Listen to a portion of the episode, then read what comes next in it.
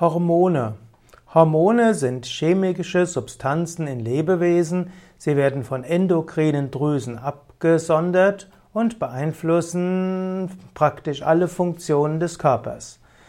Der Mensch ist ein Organismus, wo alles mit allem in Verbindung steht und alles miteinander kommuniziert. Es gibt verschiedene Kommunikationswege im menschlichen Körper. Es gibt zum Beispiel die Kommunikation und die Steuerung über das Nervensystem, wo das Gehirn letztlich über den Rückenmarkskanal und über Nerven Informationen und Befehle an die verschiedenen Körperteile weiterleitet und die verschiedenen Körperteile leiten dann Informationen wieder zurück zum Rückenmarkskanal und hoch zum Gehirn.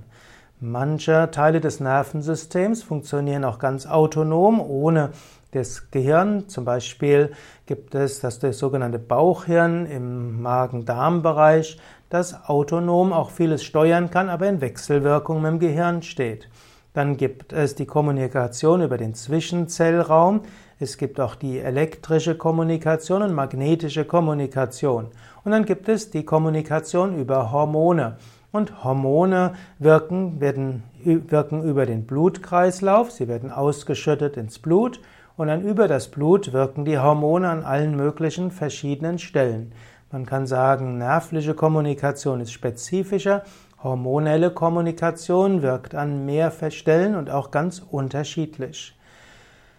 Äh, damit der Körper und die Psyche gut funktionieren, braucht der Mensch ein ausgeglichenes Hormonsystem. Und so gibt es auch im Yoga äh, Untersuchungen, die zeigen, dass die Yoga-Übungen harmonisierend auf die Hormone wirken.